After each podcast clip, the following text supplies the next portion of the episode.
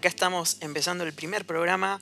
Esta música no se quita, el podcast musical que la gente estaba esperando y necesitando para esta pandemia que todavía seguimos. Mi nombre es Mauricio.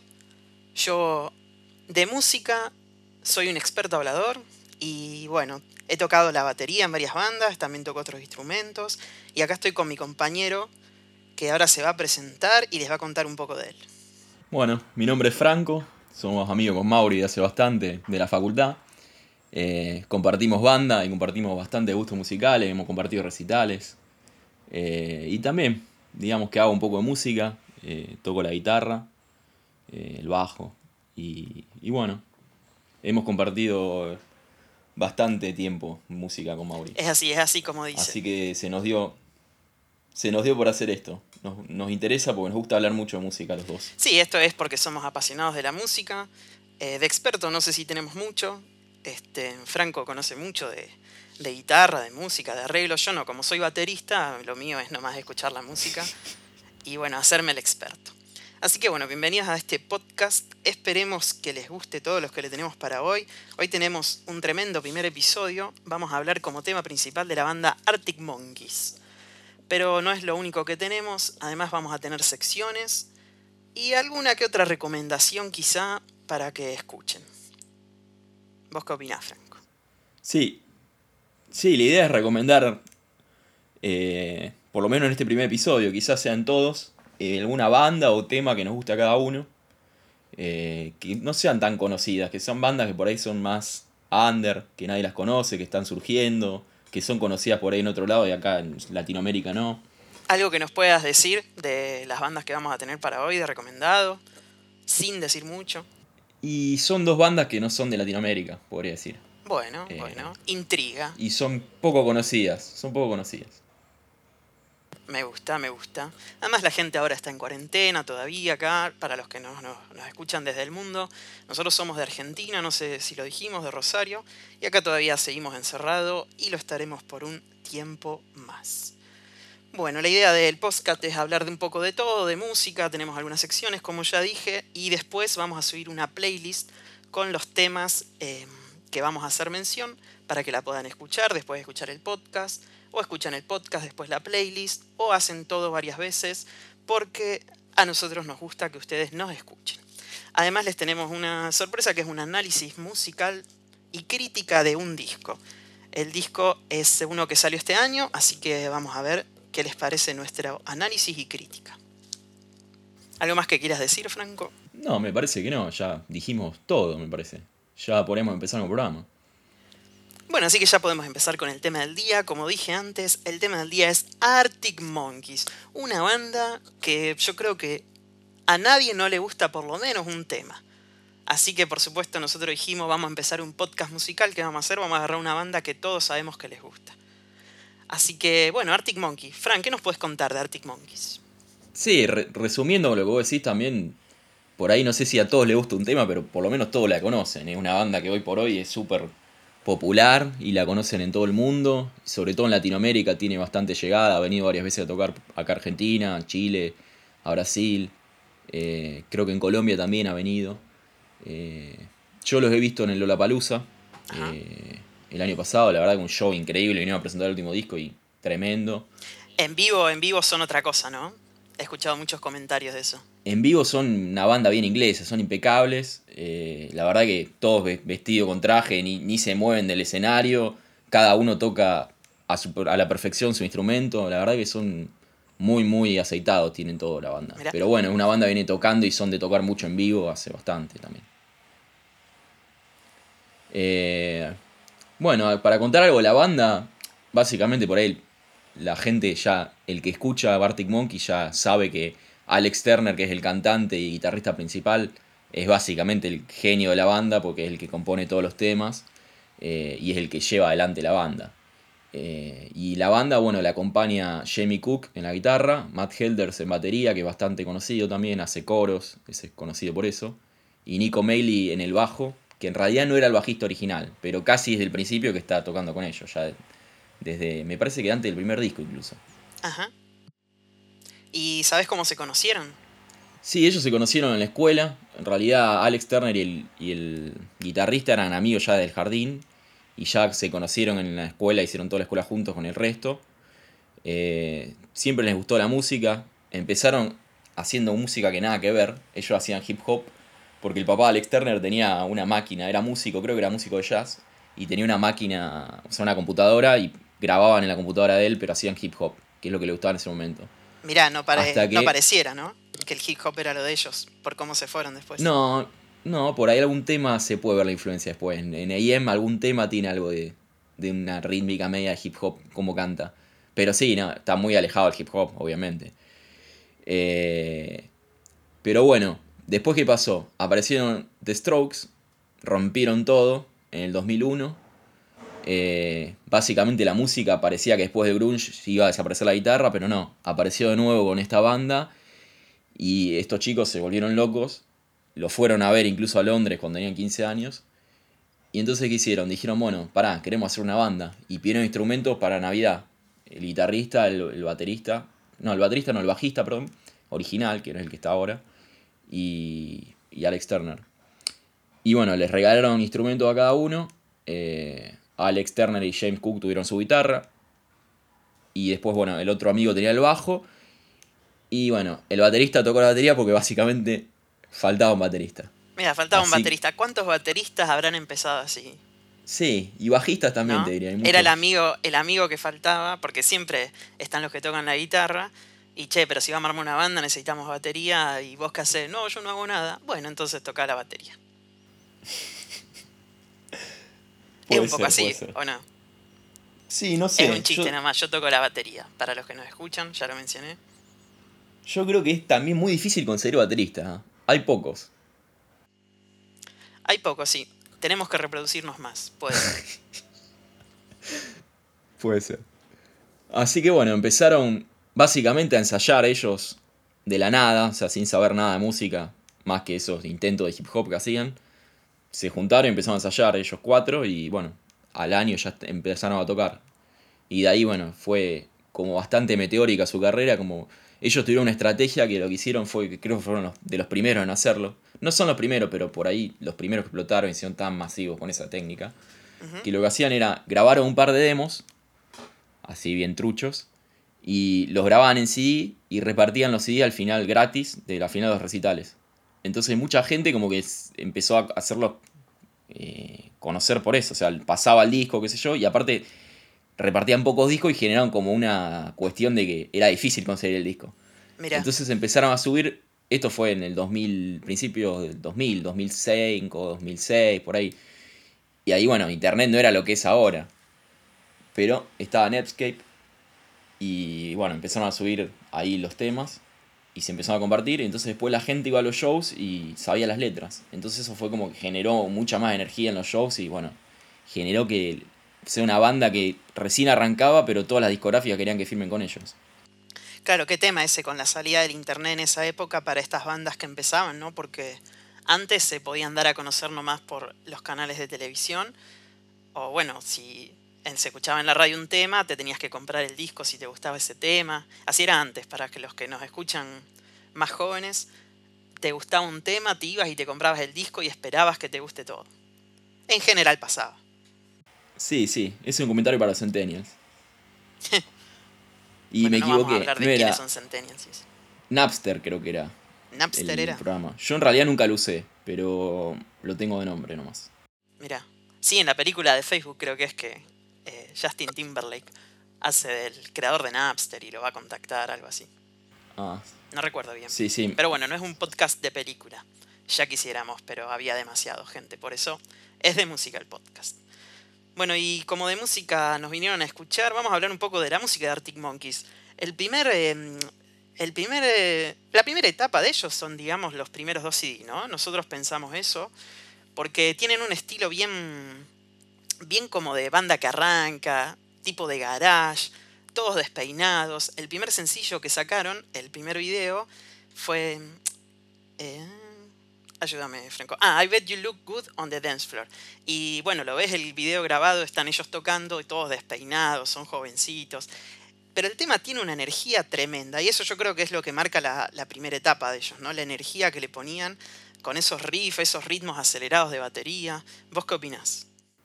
Sí, tenían muchos, muchos riffs, o sea, básicamente era como su, su marca, o sea, al principio. Es como que todos los temas eran muy pegadizos, son cantables los riffs.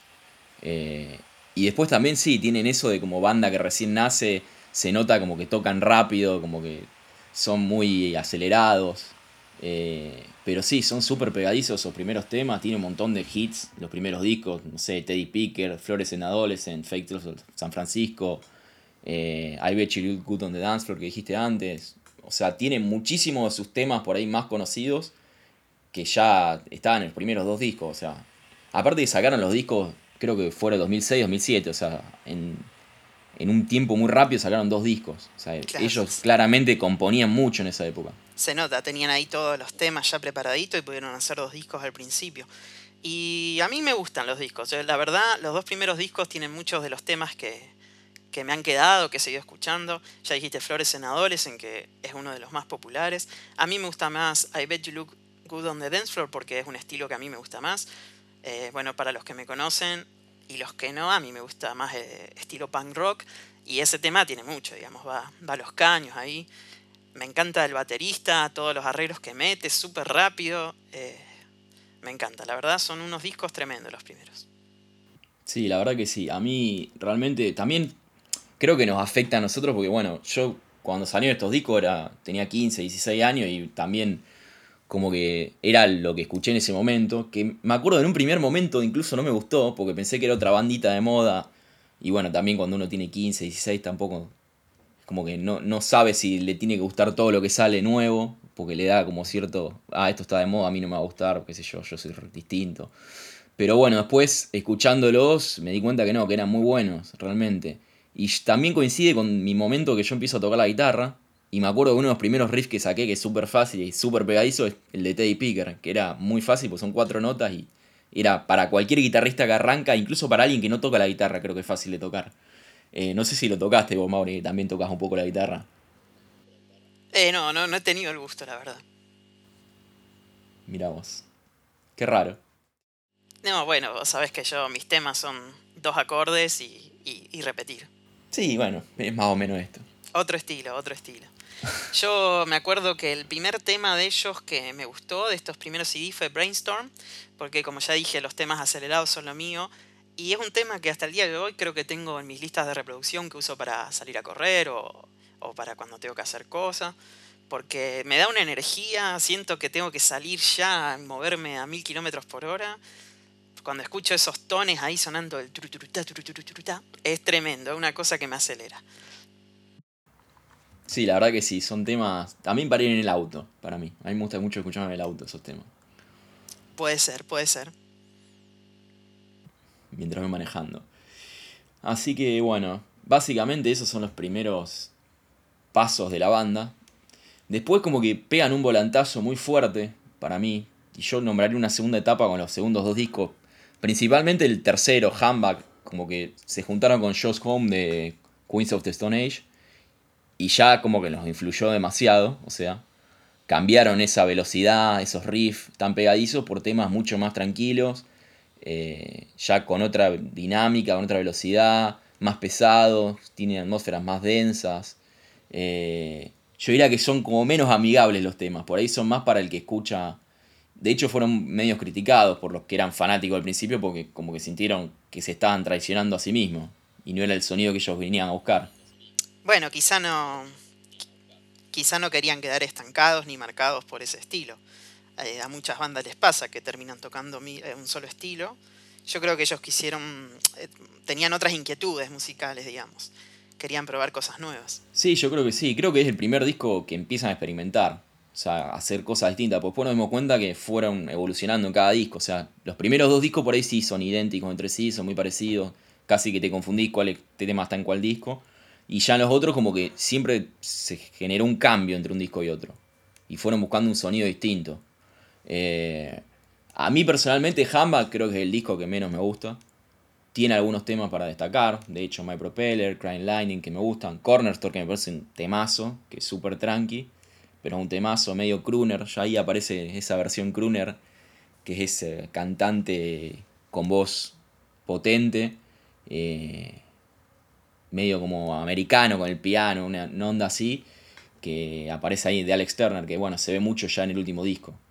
Eh, pero sí, creo que por ahí sea el disco que menos me gusta, pero igualmente destaco que fue como un cambio de rumbo y una experimentación que, bueno, después permitió que busquen otros sonidos en otros discos. Sí, a mí en lo personal, Humbug y Suck It and See no son discos que yo eh, me gusten mucho escucharlos, pero, pero bueno, como vos decís, yo creo que buscaban cambiar un poco y bueno, es, es respetable que la banda haga eso. Yo, la verdad que no rescato temas de, de estos discos como para escuchar todo el día, digamos, algunos, hay temas buenos, pero ninguno que vos digas, esta queda en mi lista de reproducción para siempre. Lo que sí pasa con el próximo CD de, de los Arctic Monkeys, que haciendo honor a su nombre se llama AM. Esta mañana me di cuenta que AM es por Arctic Monkeys porque si oyentes nunca lo había pensado. Así que bueno, este fue el disco con el que explotó todo en el mundo, ¿no?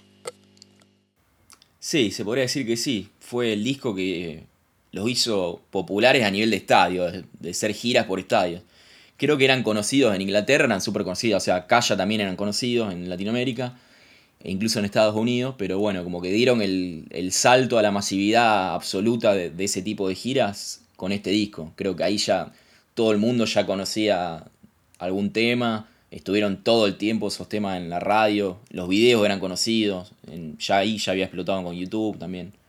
Eh, Do I Wanna Know, por ejemplo, me parecen Sí, qué tema ese, ¿no? Ese fue, yo creo que el tema que les dio, les cambió, digamos, la impronta mundial. Ya todo el mundo los conocía, todo el mundo los había escuchado alguna vez.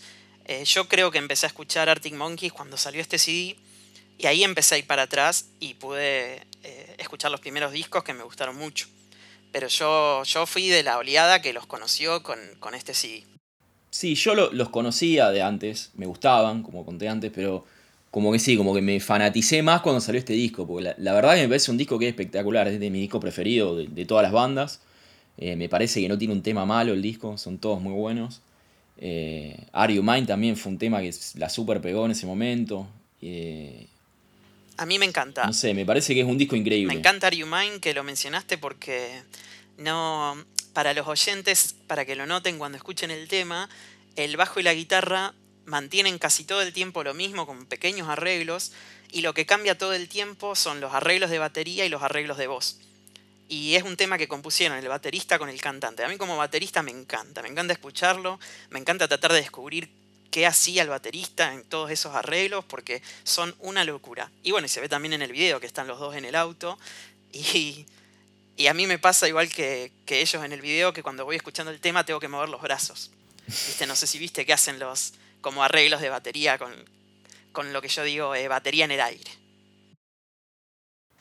Sí, ese es un defecto de los bateristas, creo que eso de estar siempre golpeando y haciendo gestos de batería, me parece que es algo común en los bateristas. Puede ser, pero este tema te, impulsa a hacer eso. Este es un temazo, a mí me encanta. Tuve la oportunidad de intentar hacer un cover con, una banda que teníamos, no salió. Eh, pero bueno, yo también quería hacer los coros como los hace el baterista y eso tampoco salió. Este, así que, pero me encanta, me encanta ese tema. Ese, yo creo que es mi preferido de los Arctic Monkeys. Sí, a mí mi preferido creo que es Do I Wanna Know, que está también en este disco. Que también destaco antes lo que decía el hip hop, que por ahí se ve la influencia en este tema, que tiene una cadencia como canta que es muy difícil. Además, es súper admirable lo que hace porque toca un riff y canta un tiempo totalmente distinto, lo cual es muy difícil de hacer. Yo te digo como guitarrista que hace mucho que toco y, y es muy difícil de hacer eso al mismo tiempo. O sea, es muy bueno lo que hace Alex Turner, la verdad. Sí, qué, qué temazo, la verdad. Y fue la época, no sé si en esta época, me parece que sí, que empezó a, a peinarse bien el tipo, ¿viste? Como que cambió, tuvo un asesor de imagen. Para mí se empezó a inspirar mucho en lo, anterior, en lo viejo, es como que le gusta esa onda antigua. Por eso también lo nombraba que era un crooner. Lo ves antes y están todos despeinados y ya acá, por lo menos al cantante, ¿no? Que es el que da la imagen a la banda, todo peinadito, con camisita. Y bueno, le da, antes se hacían los punks más rebeldes cuando eran chicos. Quizás por eso también. Ya maduraron un poco. Está bien, está bien que maduren. bueno, y después, bueno, pegaron un volantazo tremendo. Después de este disco con riffs y qué sé yo, pasan a Tranquility Base Hotel and Casino, que es un disco que aparece y nadie esperaba que sea así. Básicamente, Alex Turner se encerró durante unos años a aprender a tocar el piano para poder componer este disco. Que en un principio incluso no iba a ser un disco Arctic Monkeys, pero iba a ser un disco solista de él. Pero después a último momento, como dijo, no quiero traicionar a mis amigos, porque son fuera de la banda, son sus amigos de toda la vida. Y terminaron usándolo como un disco de Arctic Monkeys. Y ya ahí para mí es un cambio rotundo a lo que venían, o sea, es un sonido muy orientado a los 60, con teclados, pianos muy, muy antiguos, un sonido muy raro, pero que conserva eso de Arctic Monkey, esas guitarras por ahí más de fondo que ahora, pero que se nota que son ellos. Y ahí sí ya para mí aparece lo que decía antes, la voz totalmente de crooner de, de Alex Turner. O sea, me parece que acá ya sí se nota bien claro eso. Sí, yo es un CD que no he escuchado mucho, la verdad. Eh, cuando salió, escuché algunos temas para ver de, como de qué se trataba y, y la, la, onda no, no me llegó. Yo no lo agarré, yo yo soy de esos que esperaban más algo parecido a M y por ahí el, cambio de, dirección me chocó un poco. Después igual escuché un par de veces más el, CD completo y va, de a poco crece el CD cuando lo vas escuchando. Sí, a mí pasó lo mismo. Yo cuando salió, lo escuché la primera vez y dije, ¿qué, qué pasó? Esto, pará, esto no es el disco nuevo de Arctic Monkeys, ¿qué onda? Es otra cosa. Pensé que era, no sé, de otra banda lo que estaba escuchando, pero sí, en mí también creció bastante después de ir escuchándolo y hoy te digo que es un disco que me gusta, o sea, me gusta bastante el disco. No sé si es mi preferido, pero es está entre los que más me gusta de Arctic Monkeys. Y también algo a destacar es que no tiene un tema que sea movido, o sea, son todos los temas tranqui. No sé si te diste cuenta de eso. Todos tranquilos. Bueno, se llama, se llama Tranquility Base. Sí, es cierto eso. Por lo menos no, no te mienten con el título ya. No te mienten con el título. Y después, bueno, algo a destacar. El disco, la primera frase, básicamente lo dice que Alex Turner quiere ser uno de los Strokes. O sea que eso confirma de su gran fanatismo hacia la banda. Ah, sí. No, no tengo la letra. ¿Tenés la cita o.? No, no, arranca así. creo que dice I just want to be one of the Strokes. Creo que ah. dice eso. Mira. Es la primera frase del disco. Eh, pero sí, yo algunos temas destaco. A mí, qué sé yo, Star Treatment, que es el primer tema, me gusta. Eh, Tranquility Base Hotel en Casino, que también es un tema del disco, me gusta. Four Out of Five también me gusta. Que ahí medio que se ríen de, de las críticas musicales. Me, gusta a mí. Hay un par de temas que destacaría. Vos no destacás nada, me parece. ¿eh? No, yo eh, no, no lo he escuchado tanto, como ya dije antes. Y no, la verdad que no me llevo ningún tema, así que vos digas, me, me quedo con esto. Ahí estuve buscando la letra de Star Treatment, que es el primer, la primera canción de, del disco Tranquility, Base, Hotel y Casino. Y es tal cual como dijo Franco, lo tuve que chequear para que no nos mienta. Y dice la primera frase, solo quería ser uno de los Strokes. Así que ya saben oyentes que Franco tenía razón. Y no lo voy a decir más en todo lo que sean los podcasts. Sí, ¿para qué iba a mentir? Ya en el primer podcast no voy a mentir. Y no sé. Y algo tan fácil de verificar. Por eso acá tenemos el, Wikipedia, el check, mi asistente, y lo encontró enseguida. Y hablando de temas, ¿qué temas destacarías vos que decís, mira, si tenés que escuchar Arctic Monkeys, estos temas son imposibles que no escuches, son los más importantes, o para, por lo menos para vos, ¿cuáles opinás que son los más destacables? Decilo, decilo, no, no lo vamos a adornar. Vamos a hacer el top 5. Decí los tuyos, no sé cuál es el top 5. No, es personal. Son las, no, tenemos acá, va, yo me anoté por lo menos las mejores canciones que a mí me parecen las que más me gustan, las que más me han llegado. Ya dije, bueno, Are You Mine, que creo que es mi favorita. Y di las razones. Brainstorm, que me encanta por ese sonido acelerado.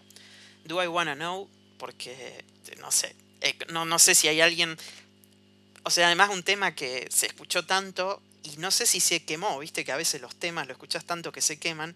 Yo te lo puedo seguir escuchando y escuchando, la verdad. Después voy a también destacar I Bet You Look Good on the Dance Floor porque me encanta. También me da una energía, es como Brainstorm. Y mm, el otro tema que no lo mencionamos, que me gusta, creo que también es de, del primero o el segundo CD, que es Why You Only Call Me When You're High. ¿Por qué solo me llamas cuando estás drogado, básicamente? Es de IM ese tema. Ah, también. Sí, sí. Ah, bueno, más puntos para IM entonces. Ya, ya ahí te elegiste tres temas de ese disco, o sea, que ya nos damos cuenta que es tu disco preferido. Y sí, la verdad que sí. ¿Y vos qué, no, qué temas destacaste? Sí, yo la verdad que coincido en varios con vos. O sea, I Bet You Do Good on the Dance Floor creo que es un temazo. O sea, para mí también es súper destacable. Eh, Do I Wanna Know también yo creo que es mi tema preferido eh, de, todos. Eh, y también me pasa lo que decís, vos lo escuché tantas veces, pero no me cansa. Es un tema que genial, no sé. Y después, bueno, destaco otros dos temas de los primeros dos discos que muestran que yo ya lo escuchaba de antes. Flores and Adolescent, que me recuerda a esa época. Y Teddy Picker, que bueno, como conté antes, fue uno de los primeros temas que empecé a tocar la guitarra, o sea que me influenció bastante. Y me parece súper bueno el riff y súper simple. Y después un tema por ahí de los discos intermedios que me gusta mucho porque yo me compré el disco. Eh, See, el disco. Es Don't Sit Back Cause I Move Your Chair. Ese tema me encanta. No sé si porque me compré el disco y lo escuché mucho o porque es un muy buen tema realmente. Querías justificar la compra, decilo. No, no, no, porque compré el disco sin conocer ningún tema. Vi, vi el disco y lo compré, en realidad. No había escuchado nada todavía. Está bien. Así que bueno, entonces podemos, así para redondear, decir que AM es el disco que más nos gusta a los dos, me parece.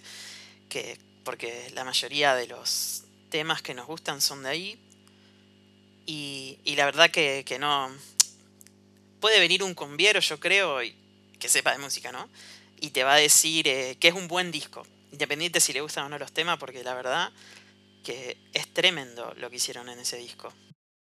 Sí, la verdad que sí, es un disco increíble. A mí, por lejos, el que más me gusta. Un saludo de paso a, todos los cumbieros. Ya les vamos a analizar eh, a la bomba tucumana, no se preocupen. ya querés empezar con polémica en el primer episodio. Eh, no dije nada. Sí, en realidad no dijiste nada, es verdad, pero bueno. Sí, creo que, como decías vos, EM para mí es el mejor y tiene, como dije antes, tiene todos los temas que son súper destacables. O sea, no, tiene un tema malo. Viste que por ahí pasa que una banda saca un, disco que está bueno. Y está bueno porque tiene 6, 7 temas que por ahí son hit. Y después el resto son como medio ahí de relleno, que los escuchás, están buenos, pero no, no sé si lo elegiría escucharlo. Pero este disco tiene muchos temas que son increíbles. Y después el resto son muy buenos. Estamos, estamos de acuerdo entonces. Bueno, y ese fue un poco el análisis de los Arctic Monkeys que hicimos desde nuestro muy humilde lugar. Eh, nada, eso queríamos contar lo que nos gusta, lo que más apreciamos de la banda, lo que no nos gusta tanto. Espero que les haya gustado el análisis de los Arctic Monkeys. Ahora pasamos a la siguiente sección, que es donde vamos a analizar un disco y le vamos a dar un puntaje. ¿Por qué? porque nos divierte y es divertido y bueno, y además espero después hacer, poder hacer la pregunta en nuestras redes, que después las vamos a mencionar, y ver si la gente se copa y también quiere poner eh, una, una crítica, digamos, no crítica en el mal sentido, sino un, un puntaje al disco que vamos a analizar y criticar.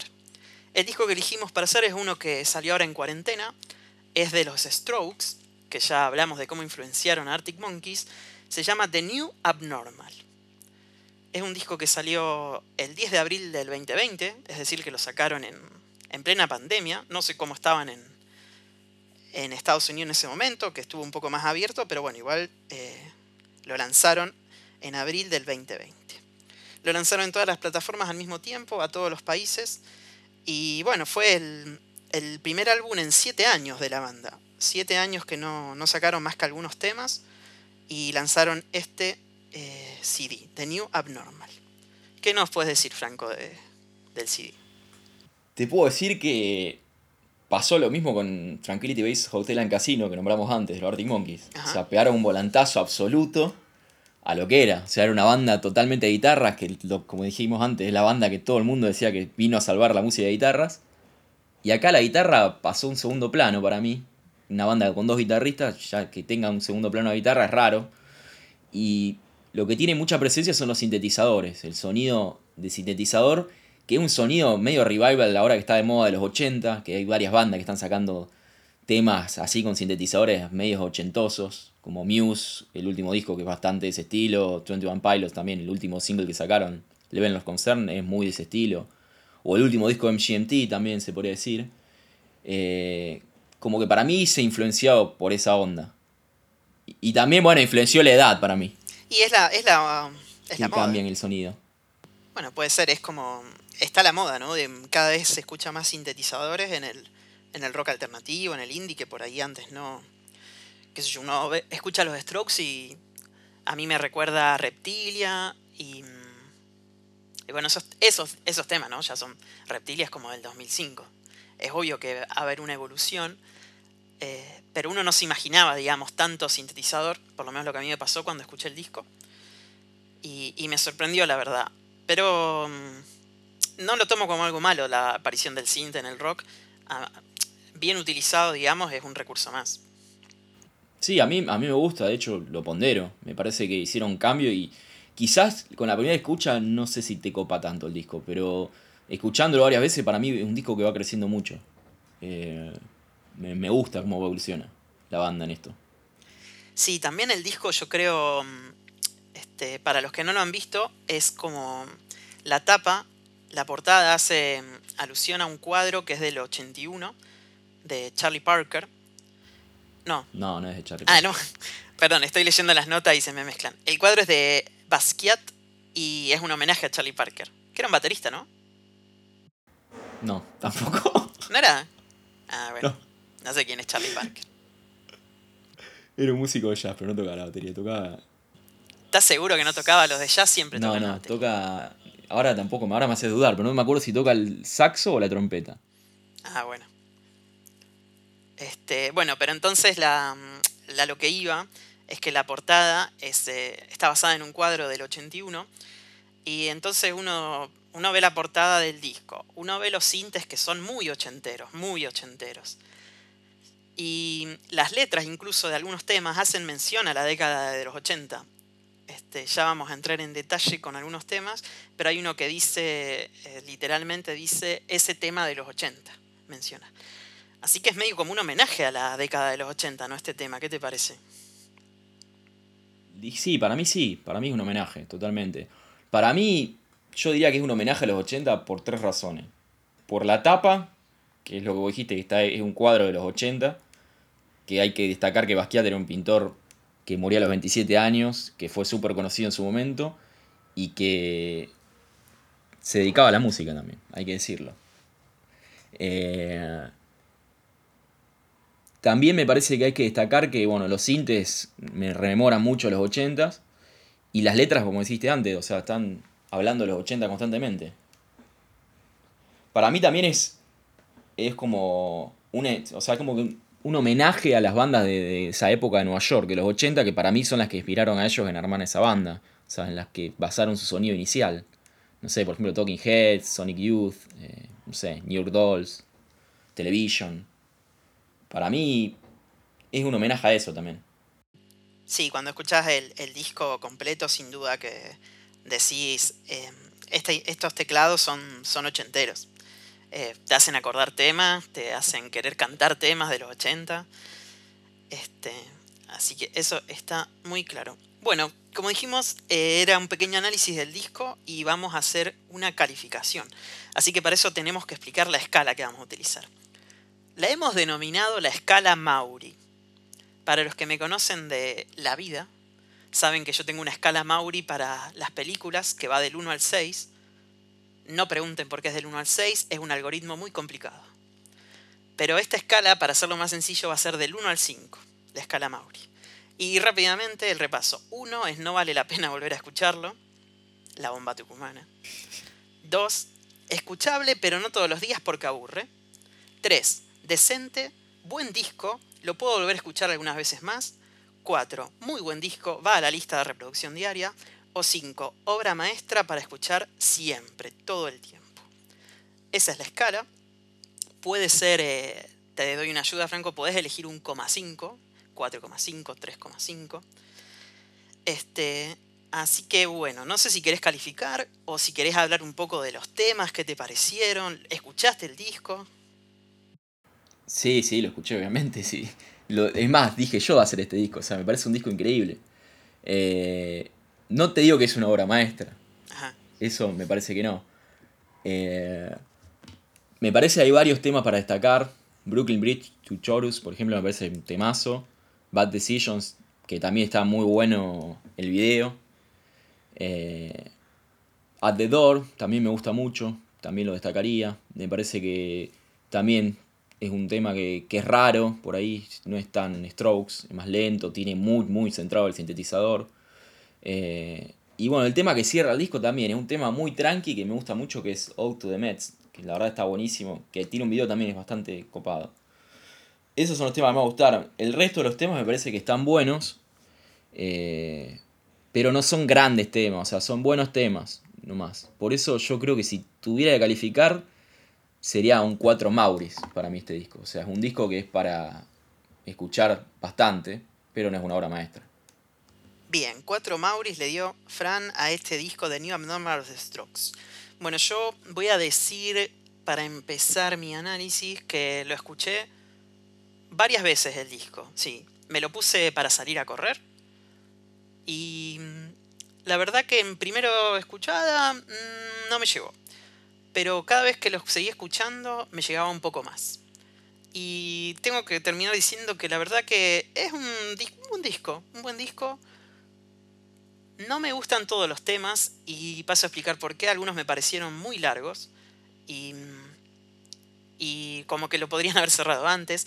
Me parece que también hay mucha experimentación en algunos temas. En el primer tema, eh, Julián Casablanca hace unos falsetes que no entendí mucho yo, pero, pero bueno, a ver, a alguien le puede gustar y lo entiendo. Y, y está perfecto eso. A mí algunos temas no, me parecieron largos, que se estiraban mucho. Sí, como vos destacaste, Broken Beach to Chorus me parece un tema genial. Me encantó. Entra con unos sintetizadores que, yo después cuando la gente lo escuche les vamos a preguntar si les hace recordar algún tema, porque a mí sí me hace recordar a muchos temas viejos de los 80. Pero la verdad que me gusta, me gusta la letra, me gusta que en algún momento como que le hablan a, al que está escuchando, ¿no? Sí. Porque le dice, le dice, podemos pasar ahora al, al estribillo, dice en un momento el tema, así muy tipo comentario, que también lo hacen en otros temas. Eh, ese tema yo tengo que destacarlo porque la verdad que me gustó eh, mucho, lo tomé desde el disco y lo puse en mi lista de reproducción diarias, gente, sí, lo puse y lo escucho bastante seguido, eh, me encantó ese, ese tema. Después, la verdad que otros temas mucho así para destacar tanto no, me gustó At The Door, que es muy tranqui, pero me gustó. Y como dijiste, el último tema, Odd to the Meats, también me gustó. Así que bueno, habiendo dicho eso, para mí no llega al 4 Mauris porque el disco entero no me llegó. No me llegó entero y hay temas que no creo que vuelva a escuchar. Hay temas eternos, justamente se llama Eternal Sunshine, creo. Y es eterno, es eterno, no se termina nunca. Y mira que me gustan los temas largos, porque sé que siempre puede haber algo especial, ¿no? Los grandes temas largos de la, historia, como Way to Heaven o Bohemian Rhapsody, siempre que uno ve un tema de 6, 7 minutos, uno dice, ¿será? ¿Será la próxima gran tema? Y este no lo fue, este fue eterno, haciéndole honor a su nombre. Así que yo estoy entre 3 y 4 Mauris, pero como, como hubo ese tema Brooklyn Beach to Chorus, que me lo llevo por mucho tiempo, creo que lo voy a escuchar, le voy a dar un 3,5 Mauri al disco The New Abnormal de los Strokes. Perfecto. Creo que ya dijiste todo, creo que ya no hay más nada por decir, o sea. Ya clasificaste el disco, hablaste de temas. ¿Qué más se te puede pedir, Mauri? No, a mí no se me puede pedir más nada. Yo solo le doy a la gente. Bueno, creo que podemos empezar a hablar de una nueva una sección que vamos a introducir que va a estar. Esta creo que va a estar en todos los programas, me parece, ¿no, Mauri? ¿Qué opinas? Y vamos a tratar de que estén todos los programas. Algunas secciones van a entrar a los programas, otras van a quedar para cada dos programas o tres. Eso lo vamos a ir viendo. También hay que ver la recepción que tengan. Pero esta sección nos gusta, somos apasionados por ella y espero que, se repita. Sí. Bueno, la sección se llama One Hit Wonder, que básicamente para el que no sabe es un concepto bastante conocido, pero por ahí alguien no lo sabe, son bandas que pegan un, super tema que es súper conocido, es mega hit, lo pasan en la radio todo el tiempo, constantemente, y nadie más sabe algo de la banda. O sea, es el único tema que tiene, aparecen, son súper famosos por un tiempo, desaparecen y nadie se acuerda de ellos. O sea, solamente se acuerdan cuando se escucha el tema. Y es más, muchas veces el tema supera a la banda. Uno conoce el tema y no sabe ni quién tocó ese tema, ni quién lo compuso, nada es el caso del tema de hoy, porque el tema de hoy, yo creo que muchos se van a sorprender con la banda, quizá no porque ya, digamos, ya se ha instalado la banda por el tema, ¿no? Pero la verdad que cuando uno escuchaba el tema, eh, no, no sabía ni la banda, y cuando te dicen el nombre, uno dice, ¿qué? ¿Quién? Bueno, el tema, ya vamos a, dejar de ser tan misterioso, el tema se llama Tube Thumpkin, espero que lo haya pronunciado decentemente, y es de la banda Chumbawamba. Sí, acá pasa algo raro, o sea, no conoces ni el nombre del tema ni el nombre de la banda, o sea, ni siquiera te suena. ¿Te animás a, cantar un poquito del estribillo? Si no, no, el copyright. Porque la gente no lo conoce el tema. No, el estribillo tiene algo que no tiene nada que ver con el nombre. Que dice I get knocked down, but I get, but I get up again. O sea. Perfecto. Eso es lo que la gente recuerda. Es un tema que se hizo súper famoso en el 90 y pico, en el 98, porque era un tema que estaba entre los temas del Mundial, del Mundial 98, que por ahí, el primer Mundial que yo recuerde. Eh, y también muchos lo pueden recordar porque jugaban al FIFA 98, que la introducción tenía a la mascota del Mundial, que era el pajarito ese del Mundial de Francia, que iba corriendo por los pueblos de Francia con la pelota y sonaba este tema de fondo.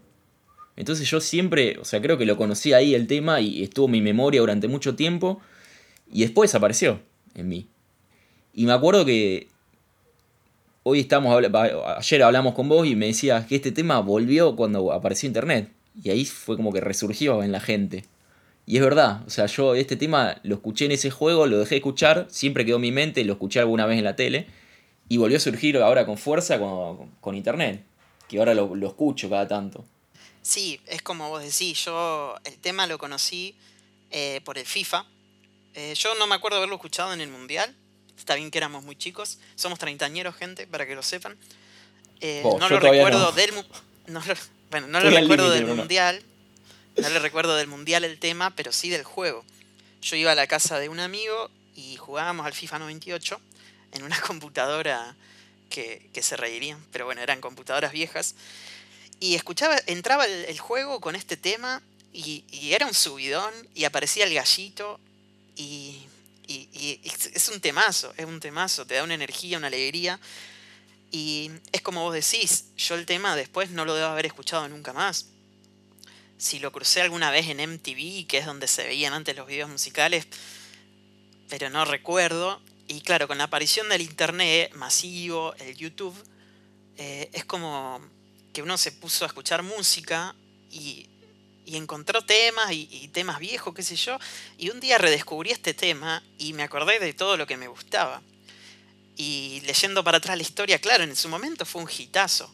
El tema lo, es de una banda inglesa, Chumbawamba se llama, y mm, el tema es del 1997, pero la banda ya venía tocando desde el 82.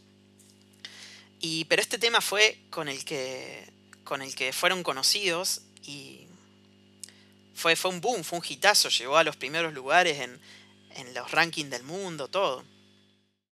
Sí, como decís, o sea, tocaban desde el 82, pegaron ese tema en el 97, hicieron tocando hasta el 2012, pero nadie se acordó de ellos después de ese tema, o sea. Fue como que en la mitad de la carrera metieron ese tema y después sacaron un montón de discos, tienen más de 10 discos, algunos estuve escuchando y me gustaron algunas cosas, pero no sé por qué nunca fueron masivos. Eh, es raro. Aparte que un tema de llegó a los Simpsons, que para Mauri es algo muy importante, que algo llega a los Simpsons es como que tiene el reconocimiento total. Es como para algunos como llega a la mesa de Mirta Legrand acá en Argentina. No sé si por ahí en Latinoamérica saben quién es Mirta Legrand. Una señora que tiene un programa de televisión y como que toda la gente dice que llegar ahí es como la gloria. Exacto, exacto. Y el tema este llegó a los Simpsons, lo canta Homero en un capítulo. Los grandes fanáticos de los Simpsons saben de lo que hablamos. Este, pero sí, pasa eso con este tema que, como decís, no sé en la época si, si la banda, digamos, sacó otros temas así como para tratar de, de tener la misma, de alcanzar la misma gloria que alcanzaron con Tube Thumpkin, pero no, no, no se sabe, no se conoce, digamos, que, que hayan tenido otro tema que haya sido un hit, así como este. Sí, ya como te dije, yo ni siquiera escuché el nombre de la banda otra vez. O sea, nunca lo escuché ese nombre directamente. Me apareció, en, me apareció una vez en YouTube y dije, ¿qué es este nombre raro? Y bueno, cuando escuché era un tema súper conocía. Claro, pero si lo querés buscar ahora, seguramente lo que buscas es I Get Knocked Down, But I Get Up Again, y te aparece, pero no sabías ni el nombre del tema ni la banda. Porque te llevas eso, ¿no? El estribillo de ese tema. Exactamente. Bueno, y el tema, mucha gente lo, tomó como si fuese algo de, como, de pelear contra el sistema, de, de ser uno del sistema te golpea y vos te levantás de nuevo, como dice la letra. Pero en realidad, el por qué compusieron el tema, yo hoy lo busqué y es ridículo. Tenían un vecino que llevaba borracho a la casa y cuando quería abrir la puerta de la casa se tropezaba y se caía. Y veían que lo hacía un montón de veces y se volvía a levantar y se volvía a caer y nunca podía abrir la puerta. Y compusieron la letra por eso, y la gente le dio una interpretación totalmente distinta, lo cual es muy gracioso. Y, y explica cómo por ahí uno compone una letra basada en algo y después la gente se apropia de eso, o sea, y hace al, del tema algo que le toca de una manera distinta a cada uno. No sé qué opinás, Mauri. Sí, es así, como vos decís. Este, cada uno interpreta, esto es divertido, ¿no? Porque eh, ese, tenían el vecino borracho que trataba de entrar a la casa, no podía, pero él lo seguía intentando. Y eso es lo bueno que hay que llevarse de este tema, que hay que seguir intentándolo, como nosotros con el podcast. Claramente. Y bueno, y por lo último que quiero decir de este tema, que es un tema por ahí un poco especial para nosotros dos, porque nosotros teníamos una banda antes, llamada Yemas, que fue un fracaso obviamente. Eh, pero... Fracaso es muy fuerte la palabra. Bueno, pero digamos que terminó abruptamente y, no llegamos a nada. Pero en nuestro último show hicimos este tema como cover. Entonces por ahí es un tema que recuerdo con cariño yo. Es nuestro único cover, decilo. Hacíamos temas propios y este fue el único cover que hicimos en toda nuestra trayectoria de cuatro años y dos recitales. Tres recitales en realidad fueron. Dos y medio. ¿Tres hicimos? Hicimos uno una vez. Muy chico, dos o tres temas. Fue un tema, me parece, ¿no? No, fueron dos, pero bueno. no viene al caso. No viene al caso. Así que bueno, les vamos a dejar el tema, por supuesto, en la playlist para que lo escuchen y que nos digan si ya lo conocían, si lo conocen de siempre o si se sorprendieron, como muchos supongo que se van a sorprender del tema y de la banda Chumbawampa. Sí, ahora que mencionaste lo de la playlist, no sé si lo mencionamos antes. Vamos a dejar una. Lo dije la pasada. ¿Lo dijiste la pasada? Ah, bueno. Pero bueno, lo repetimos, no pasa nada, vamos a dejar una playlist con eh, casi todos los temas que hemos nombrado en el episodio para que escuchen. Y, y, bueno, pueden escuchar el podcast después de escuchar la playlist, o escuchar la playlist después de escuchar el podcast, o hacerlo varias veces todo porque a nosotros nos beneficia que lo escuchen muchas veces. Exactamente. Bueno, y vamos a pasar a la, última sección del día, que es una que también esperemos podamos hacer en casi todos los episodios, que es el recomendado de la semana. Que nosotros vamos a recomendarles para que escuchen alguna banda, algún tema, algún recital, algún musical, algo le vamos a recomendar para que el que quiera vaya y lo escuche y lo incorpore a, su biblioteca musical o diga, no, esto es una porquería. Pueden decir lo que ustedes quieran. Así que vamos a, a pasar al recomendado de la semana nomás. Frank, ¿qué nos trajiste hoy para recomendarnos? Sí, antes que nada quiero decir que esta sección se me ocurrió ponerle superando el algoritmo, porque hoy la mayoría de la gente escucha música porque se lo recomiendo en el algoritmo de YouTube o de Spotify, que me incluyo, o sea, yo conozco mucha música nueva por eso. Pero bueno, la idea es también que nosotros seamos nosotros también los que, como personas que, eh, digamos, un tema para recomendar, o una banda. Y que no sea todo lo que nos dice un algoritmo. ¿No te parece, Mauri? Me parece perfecto que superemos al algoritmo. Así que vamos a la recomendación. Habías dicho algo de bandas inglesas, ¿no? ¿Qué, nos trajiste para hoy? Bueno, en mi caso yo elegí una banda, que es Glass Animals, que es una banda que es bastante nueva, tiene tres discos, uno salió también en cuarentena. Eh, a mí particularmente me gusta mucho, una banda inglesa de Oxford, eh, que básicamente tiene un super líder como pasa en Arctic Monkeys, que es Dave Bailey, que es básicamente que compone todo, toca casi todos los instrumentos, produce los discos, compone los temas. Eh, tiene un sonido muy de sintetizador, un sonido medio raro, una mezcla de alternativo con hip hop por momentos, con trap. Eh, creo que puede tener mucho también que ver con Temi Impala, los sintetizadores y el sonido que tienen. Tiene una voz muy particular, él cantando es aguda. Eh, y a mí particularmente es una banda que me gusta mucho, que me lo hizo conocer un amigo que compartía la banda también con nosotros, Nacho, que le mandamos un saludo. Y después, bueno, me gustaba la banda. Y en el 2017 fui a verlos a Lollapalooza. Que en realidad fui a ver otras bandas, pero bueno, la, vi en vivo y me pareció increíble porque son muy distintos a los discos, son súper enérgicos. Eh, y la verdad que hicieron un show increíble. Eh, muy, muy bueno. A mí me gustó mucho y ahí como que, bueno, dije, me encanta esta banda. Y a partir de ahí me puse a escuchar mucho su discografía. Eh, destaco mucho el segundo disco, me, me parece increíble. Eh, y el primero también, el último por ahí ya cambió un poco el sonido, recién lo estoy empezando a escuchar, quizás después evolucione con el tiempo en mí.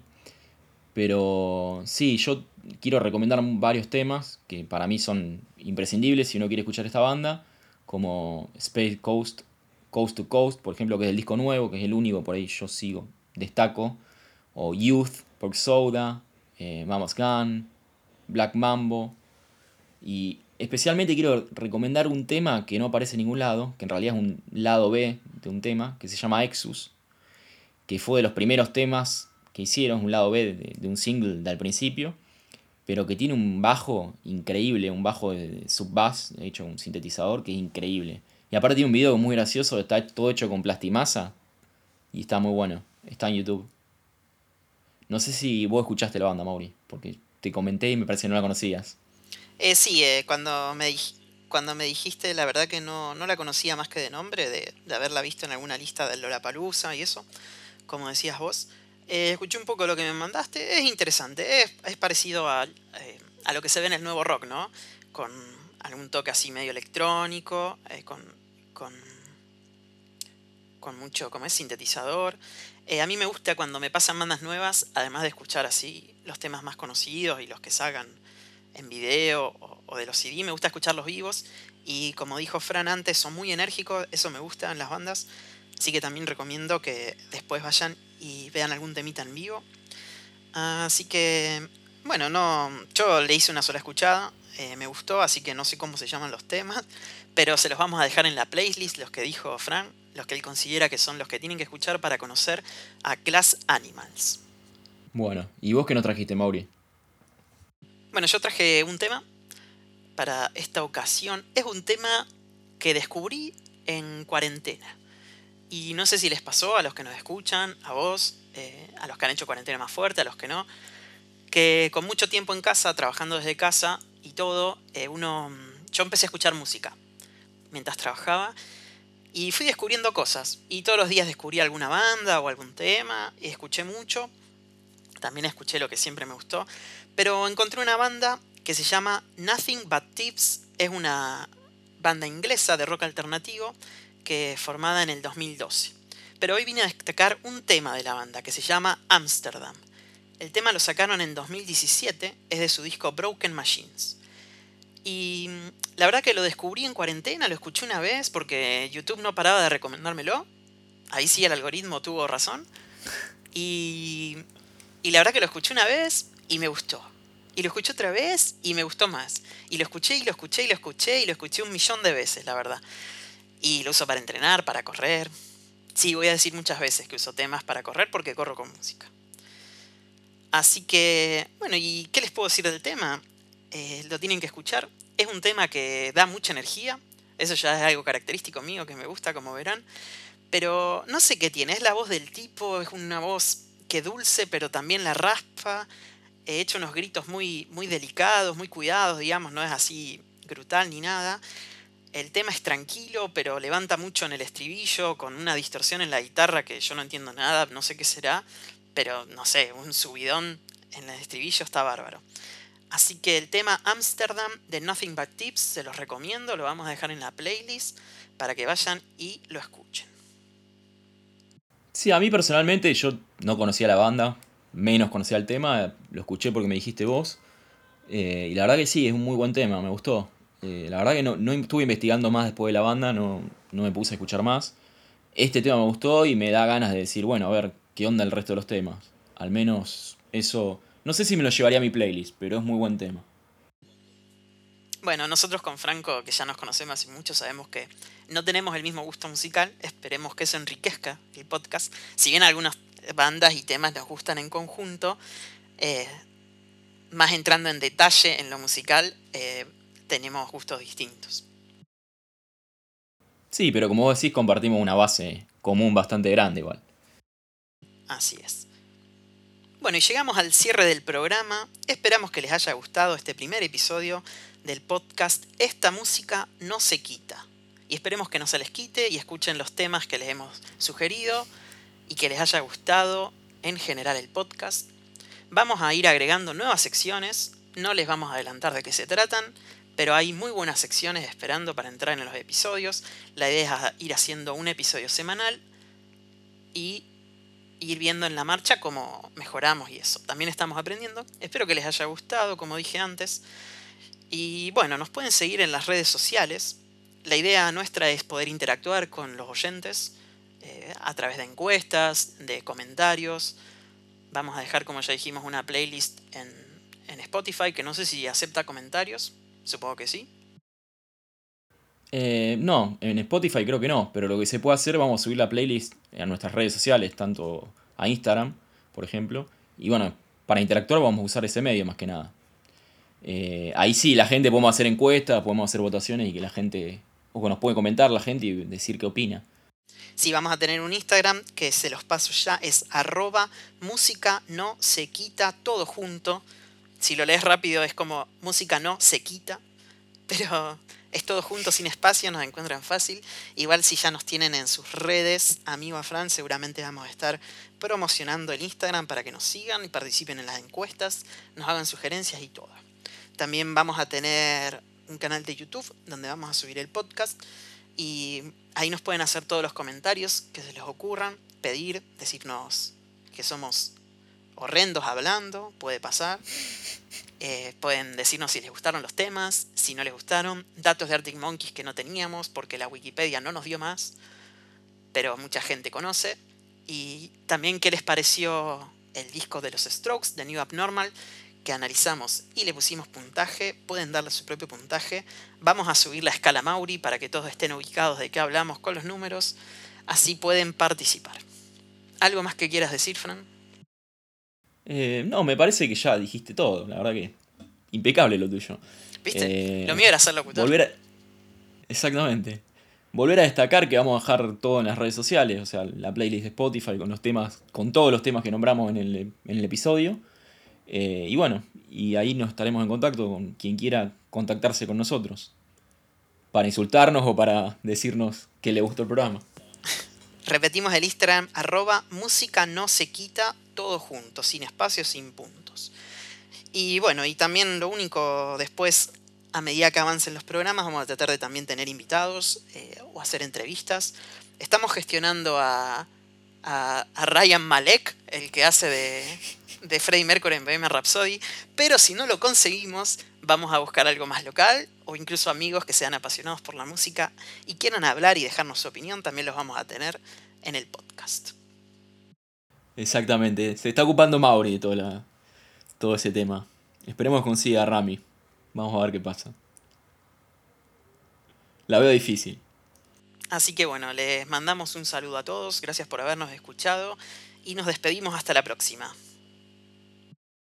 Chao, gracias por escucharnos.